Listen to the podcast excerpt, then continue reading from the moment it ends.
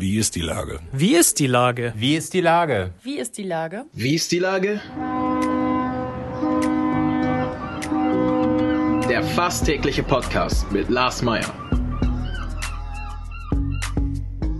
Wie ist die Lage? Unser fast täglicher Podcast als Kooperation mit der Mopo und der Gute-Leute-Fabrik spürt tagesaktuellen Fragen nach.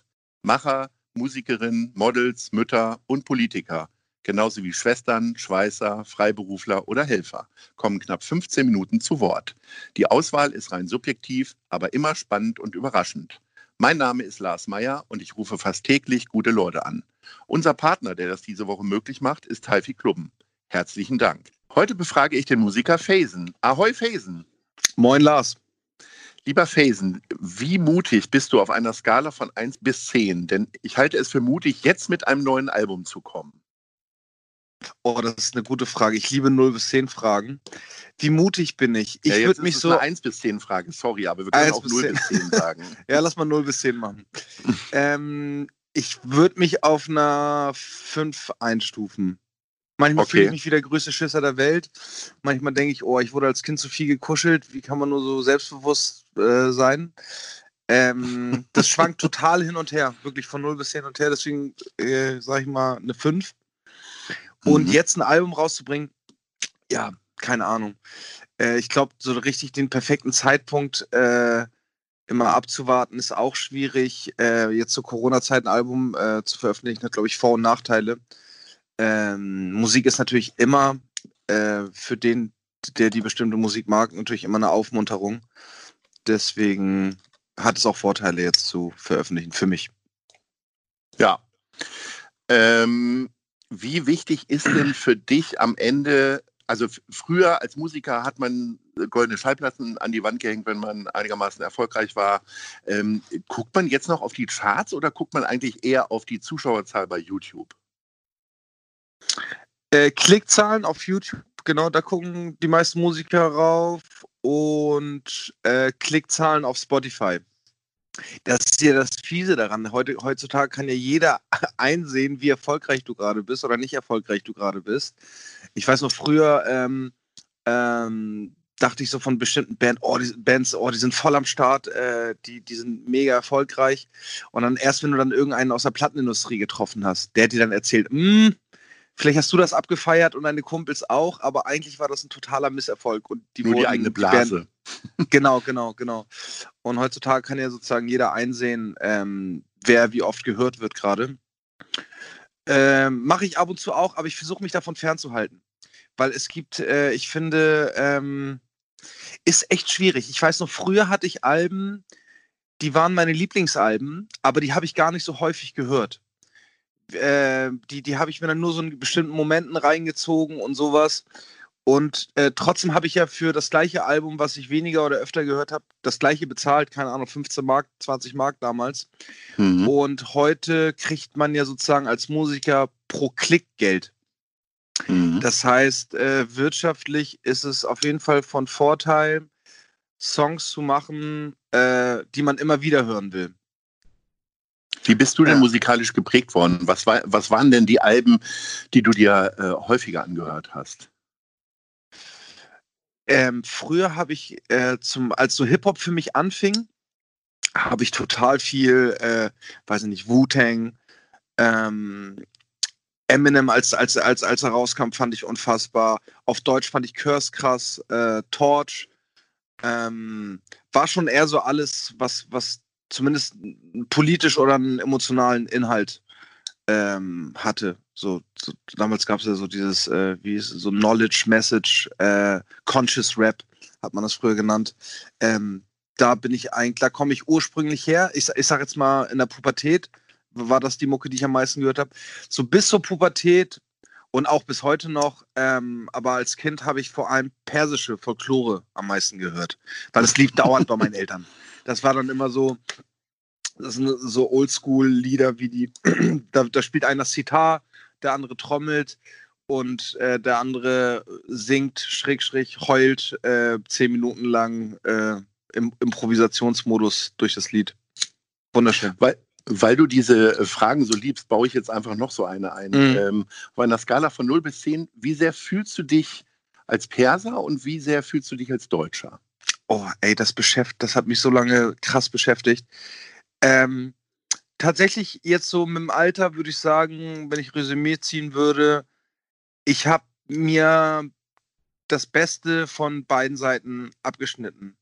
Also ähm, ich würde einfach, ich, ich hätte das früher, ich hätte früher nie gesagt, dass ich Deutscher bin, aber ich würde jetzt einfach mal ähm, sagen, dass ich Deutscher bin, weil ich einen deutschen Pass habe und ähm, gleichzeitig auch Perser bin, weil ich auch einen persischen Pass habe. Ich habe tatsächlich eine doppelte Staatsangehörigkeit und ähm, bin jetzt eher so auf dem Film, dass, ähm, dass, wir, dass, dass wir in einer WG leben. Also ich sehe jetzt, ich versuche jetzt, damit ich mein Land nicht mehr so hasse und diese Grenzen nicht mehr so hasse. Ich fand es immer furchtbar, dass es Grenzen gibt und dass es Länder gibt.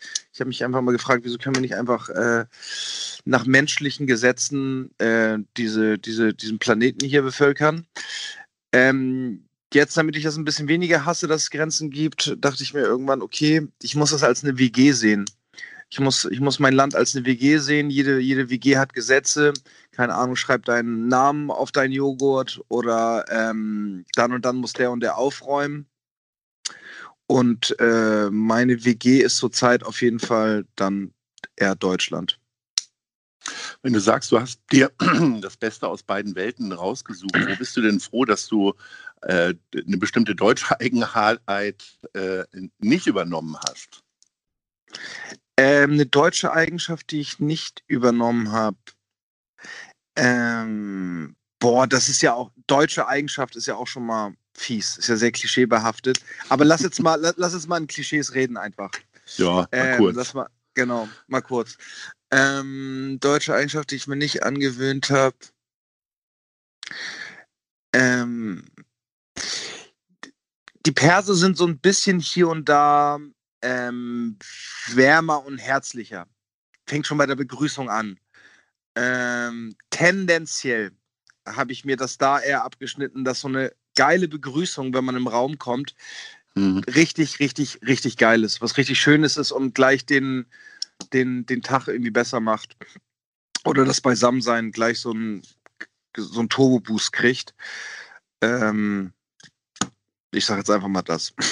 ja, Sprechen wir mal über deine Musik. Ähm, ja. Du hast 2013 hast den Hans gewonnen, mhm. hast in der Zwischenzeit mit Clouseau ein Lied aufgenommen, hast mit Matthias Schweighöfer zusammengearbeitet und äh, geltest immer noch als Geheimtipp. Ist das so ein Schutzmantel für dich, der dir äh, ein wohliges Gefühl bereitet oder bist du so ehrgeizig, dass du sagst, so, da muss ich jetzt mal langsam aus dem Schatten rauskommen? Äh, mal so, mal so. Also wenn ich, wenn ich nichts auf dem Konto habe, dann denke ich mir schon, oh fuck, ey, wieso bist du nicht auch ein Superstar äh, und spielst in ausverkauften Stadien? Und dann kommt, ist aber der nächste Gedanke, oh, das ist voll viel Stress, das ist wirklich äh, jeden Tag unterwegs sein, ähm, Instagram jeden Tag machen, Facebook jeden Tag machen, äh, Interviews, ähm, die ganze Zeit auf Tour sein ähm, und, und, und. Und in anderen. du gar nicht gerne, wenn du sagst, die ganze Zeit auf Tour sein wäre so nicht deine Lieblingsbeschäftigung? Ich, ich, ich spiele gerne Konzerte, wirklich gerne.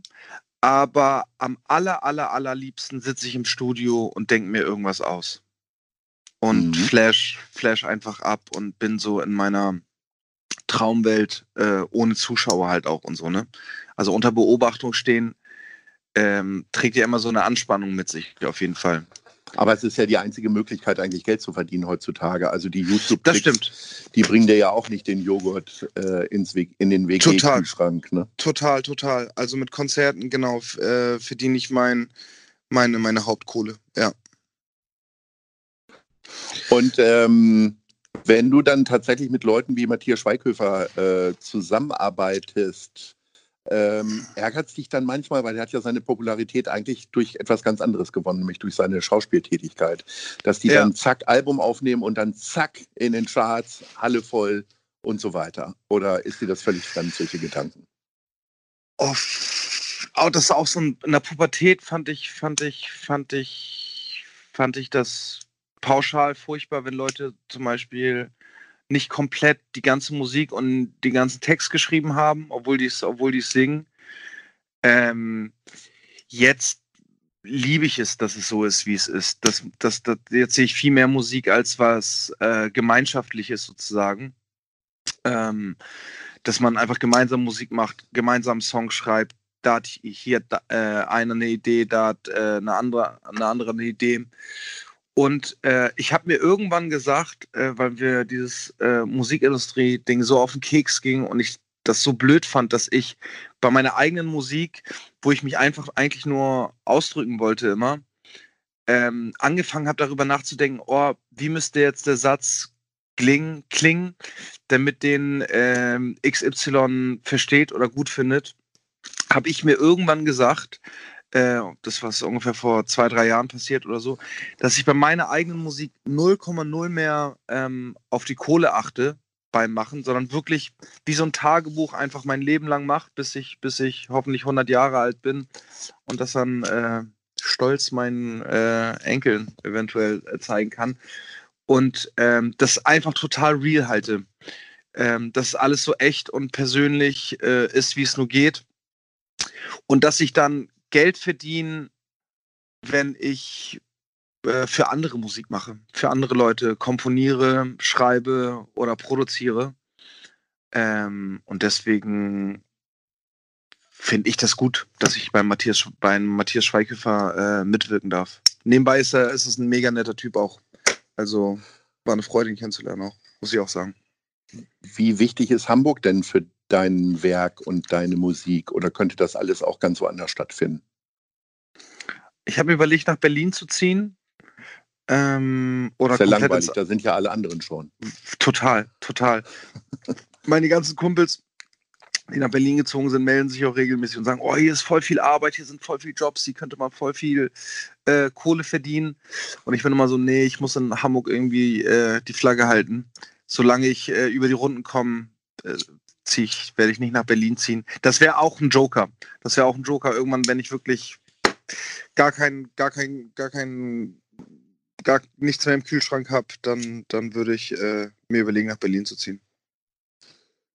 Wie optimistisch bist du denn, dass du äh, bald wieder auftreten kannst? Also äh, auf der einen Seite sagst du ja, okay, du machst jetzt Musik, irgendwie bist jetzt gerade auch die ganze Zeit im Studio und äh, bist irgendwie glücklich und happy, aber der Blick aufs Konto wird dich wahrscheinlich auch dazu bringen, irgendwie zu überlegen, wann kann ich da mal wieder auftreten?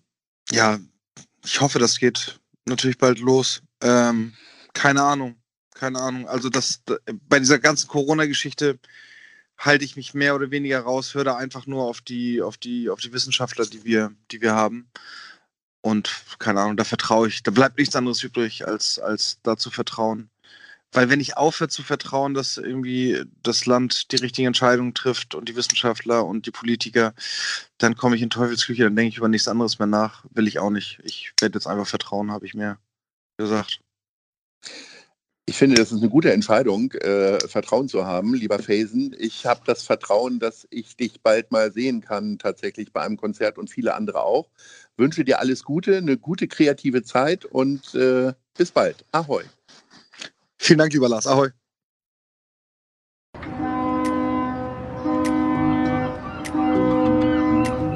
Dieser Podcast ist eine Produktion der Gute-Leute-Fabrik und der Hamburger Morgenpost.